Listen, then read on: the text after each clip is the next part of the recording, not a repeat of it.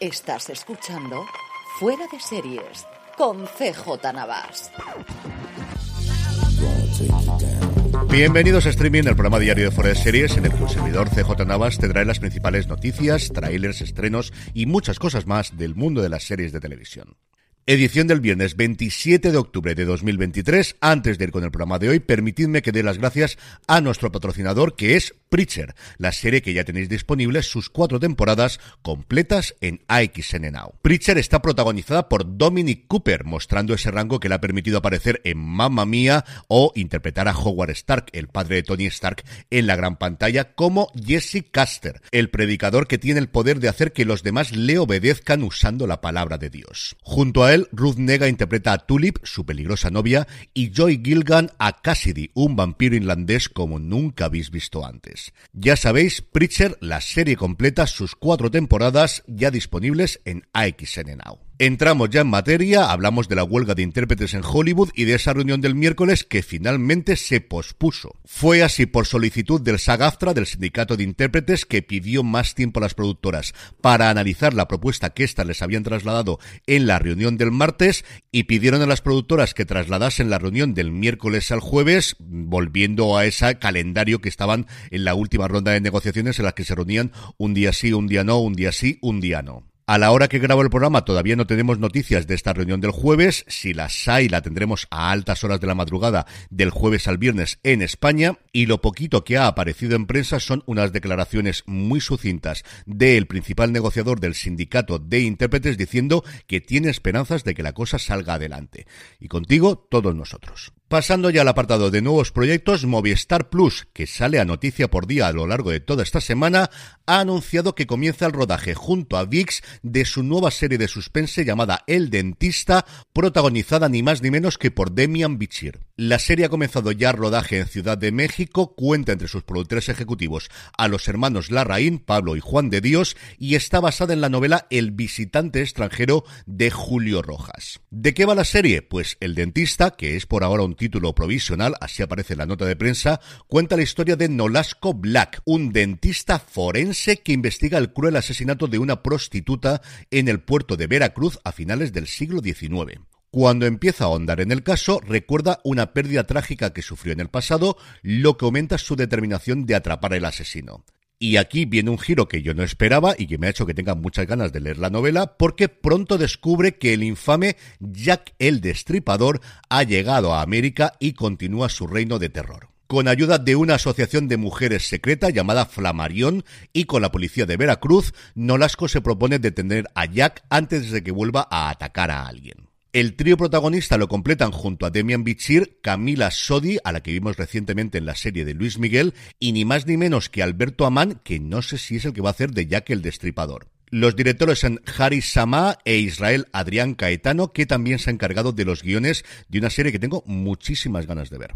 Y de México saltamos a Hollywood porque Christopher Storer, el creador de The Bear y director y guionista de muchos de sus episodios, ya tiene un nuevo proyecto en FX. Será la adaptación de una novela todavía inédita, todavía no se ha publicado, de Sala Harman. Cada vez se están comprando más novelas antes de que se publiquen, llamada Todas las otras madres me odian. La historia es una madre que sospecha que a su hijo lo ha asesinado un compañero rico de su colegio privado en el West End londinense. En cuanto a renovaciones y cancelaciones, una renovación, mejor dicho, la luz verde a una secuela, Samaritan, la película de superhéroes encarnada por Sylvester Stallone para Prime Video, parece que va a tener una segunda entrega. La volvería a escribir el guionista de la película original, Bragi F. Schult, una película que a mí me gustó mucho más la intención que tenía que el resultado final. Creo que tenía muy buenas ideas y evidentemente el carisma de Stallone es incontestable, pero que creo que luego al final no se llevó tan bien a la pantalla como podía ser y se le notaba mucho la falta de dinero en determinadas escenas, sobre todo de efectos especiales. A ver qué ocurre con esta segunda entrega. Y por otro lado, más que una noticia, un deseo, Variety tiene una extensísima entrevista con Peter Morgan con el creador de The Crown, que creo que vale muchísimo la pena que la leáis y en ella casi al final salta la noticia cuando le preguntan si tendría intención de continuar de alguna forma The Crown y dice que tiene una idea y que en cualquier caso sería una historia anterior de la monarquía británica a modo de precuela En la entrevista intercalan varios comentarios de Ted Sarandos, el codirector general de Netflix, que dice que desde luego si Morgan tiene alguna idea, que ellos están encantadísimos de escucharla. En cuanto a fechas de estreno, Movistar Plus anuncia para el próximo 13 de noviembre basado en una historia real. Recordaréis que os hablé no hace demasiado tiempo de esta serie, protagonizada por Kelly Cuco, Chris Messina y Tom Bateman, uno de los grandes éxitos de Peacock de estos últimos meses, porque la había renovado la plataforma en Estados Unidos por una segunda temporada. Aquí estaba inédita, pensábamos que podía llegar a Sky Showtime y no, será Movistar Plus quien la estrene, como os digo, el próximo 13 de noviembre. Basado en una historia real, es un thriller de comedia negra de ocho episodios que sigue a una agente inmobiliaria, el personaje de Cuco, una exestrella del tenis y un fontanero que aprovechan una oportunidad única para capitalizar la obsesión de Estados Unidos por los crímenes y el true crime. Y por su parte, A3 Media ha anunciado que el próximo miércoles, para el Día de Todos los Santos, estrenará en Antena 3 los dos primeros episodios de La Red Púrpura. Es algo que ya se hizo en su momento con Veneno, con Cardo, con Los Protegidos El Regreso o también con La Novia Gitana, que por cierto podéis verla sin necesidad de suscripción actualmente en A3 Player. Y como os digo, los dos primeros episodios de La Red Púrpura se podrán ver en abierto en Antena 3, eso sí, a partir de las 11 menos cuarto de la noche, así que antes de la una de la mañana esto no ha terminado. Y terminamos, como suele ser habitual, con noticias de industria. Ya tenemos los resultados trimestrales de NBC Universal y, como siempre, cal y arena para su servicio de streaming. Peacock ha llegado a 28 millones de suscriptores, 4 millones más que hace apenas 3 meses, mientras que ha perdido... ¿Cuánto? ¿Cuánto creéis que ha perdido en 3 meses? Eh? Solo en 3 meses 565 millones de dólares. Eso sí, han perdido menos que en el tercer trimestre del año pasado, donde palmaron 614 millones de dólares y al mismo tiempo indicaban que creen que las pérdidas van a ser menores de los esperadas durante este año para Peacock, reduciendo la cifra de 3.000 millones a 2.800. Y esto que hace 3-4 años, cuando todo era una carrera por conseguir suscriptores y los tipos de interés estaban por los suelos, a día de hoy va a ser tremendamente complicado que los accionistas lo sigan viendo con buenos ojos. Pasando ya a vídeos y trailers, por fin Netflix nos ha mostrado un avance de la primera tanda de episodios de The Crown que nos llegará a la plataforma dentro de nada el 16 de noviembre. Serán cuatro episodios y por lo que vemos en el tráiler nos llevarán a la vida de divorciada de Diana, a esa relación con Dodi Al-Fayed, evidentemente su triste final y esa primera reacción de la monarquía tras el accidente del Pont del Alma y de la monarquía británica a la serie más longeva del Reino Unido porque Disney Plus ya nos ha mostrado el avance de los especiales de Doctor Who interpretados por David Tennant que podremos ver internacionalmente en la plataforma del ratón a partir del 25 de noviembre con el regreso de Neil Patrick Harris como su antagonista. Y por último, y para refrescar la memoria antes del estreno de la segunda temporada, Prime Video ha colgado un vídeo con los personajes, presentando los personajes de Invencible, que nos llega la segunda temporada dentro de nada. La semana que viene ya la tenemos aquí. En cuanto a los estrenos de hoy viernes 27 tenemos por un lado en Prime Video la segunda temporada de Yoshi, el espía arrepentido y Memento Mori, su nueva producción española de la que hemos hablado Juan Francisco Bellón y un servidor largo y tendido en Premiere que ya lo tenéis disponible si buscáis en fuera de series.com o buscando review de fuera de series allí donde me estéis escuchando ahora mismo. Los otros dos estrenos también son de la misma plataforma, en este caso Apple TV Plus, que nos trae para celebrar anticipadamente Halloween, por un lado, el Portal Gates de Enfield, una producción tremendamente cuidada sobre el suceso real que inspiró Expediente Warren, el caso Enfield, y luego en un tono totalmente diferente, la película de animación de DreamWorks, Una maldición familiar. El sábado descansamos y el domingo 29 A3 Player estrena El Enigma Nadiuska, su último documental, su última serie documental, creada y dirigida por Valeria Vargas, sobre una de las absolutas musas del destape y que tuvo un final tremendamente trágico. Seguimos adelante y como todos los viernes repasamos el top 10 de beta series, pero antes una pequeña pausa.